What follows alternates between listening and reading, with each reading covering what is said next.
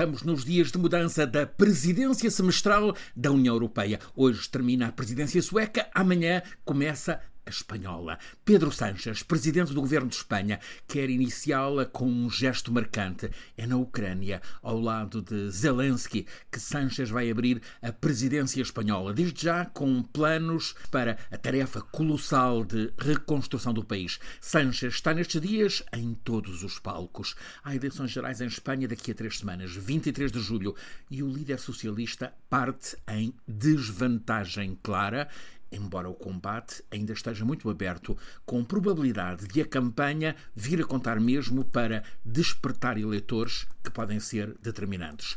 As sondagens e barómetros sucedem-se. O partido da oposição, partido histórico à direita, o PP, que foi de Aznar e Rajoy e que agora é de Feijó, está na frente com 33% das intenções de voto, à volta de 6 pontos percentuais de avanço sobre o PSOE de Sánchez há cinco anos no governo de Espanha.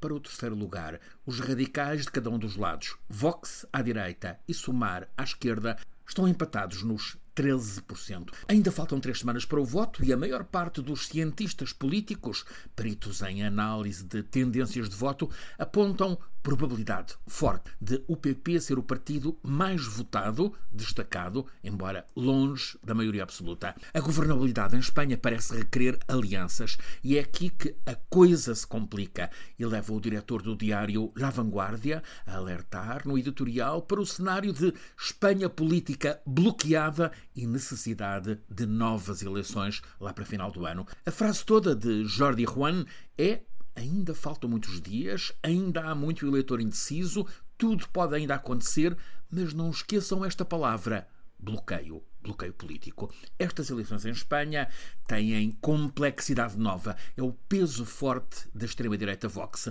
Os dados atuais das sondagens abrem a possibilidade forte, ainda que incerta, de maioria com a soma PP mais Vox. É um facto que este último ano em Espanha está marcado por uma certa normalização do Vox. Subsiste em vários setores a rejeição do ultraconservadorismo, ultranacionalismo espanholista do Vox. Dentro do PP ainda há resistências, mas muitos dos eleitores conservadores estão a ver o Vox como o instrumento necessário para o regresso do PP ao poder. Mas estas alianças locais e regionais estão a puxar discussões que inflamam a pré-campanha. Vários dos eleitos Vox apagaram apressadamente nestes dias o que antes tinham escrito de modo prolífico nas redes sociais. Mas esses textos estão a aparecer e mostram um retirado matador de touros que nega a violência de género, empossado vice-presidente e ministro da Cultura no governo de Valência, uma xenófoba e negacionista climática a presidir ao Parlamento de Aragão. Há eleitos com discurso machista, antiabortista, fortemente hostil ao catalanismo e ao nacionalismo basco. É uma realidade à direita que está a dar ímpeto aos estrategos da esquerda. Sanchez e a esquerda aspiram despertar e mobilizar os desiludidos que ficaram em casa, não votaram nas locais de 28 de maio. As análises de dados mostram que o Bloco Espanhol à direita, PP mais Vox, soma uns 11 milhões de votos. O somatório PSOE mais Sumar, à esquerda, está perto dos 10 milhões. Há uns 4 milhões de eleitores habituais que estão fora destas contas porque ainda não decidiram se vão votar. Podem ser determinantes no resultado das eleições. Nas sondagens, deixando de fora os indecisos, o Bloco da Direita, PP mais Vox, está com avanço claro, 7 pontos percentuais. 47-40, sobre o da esquerda, formado por PSOE e Sumar.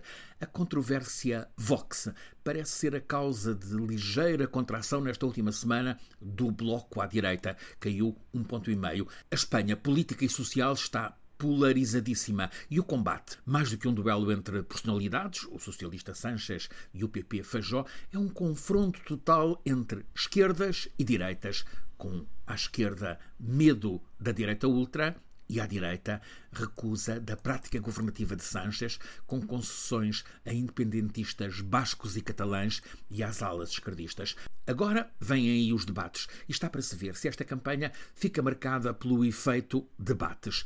Pedro Sánchez aceita estar em seis debates. Alberto Feijó apenas em um. Sánchez quer o confronto, quer usar o trunfo de Espanha ser o primeiro governo europeu com inflação abaixo dos 2%, quer explorar as incomodidades do PP com o Vox, mas Feijó prefere deixar a cadeira vazia nos debates quer na RTVE, quer na Cadena Ser, quer no El País. Apenas aceita o debate na privada Antena 3. Abascal, líder do Vox, vai a todos, tal como Yolanda Dias, do Sumar, e, claro, o socialista Pedro Sanches. Faltam três semanas, a direita parte com a confiança de maioria provável, mas ao mesmo tempo com a inquietação de que a campanha ainda possa mudar tendências. O combate político nestas três semanas em Espanha vai mesmo ser muito intenso.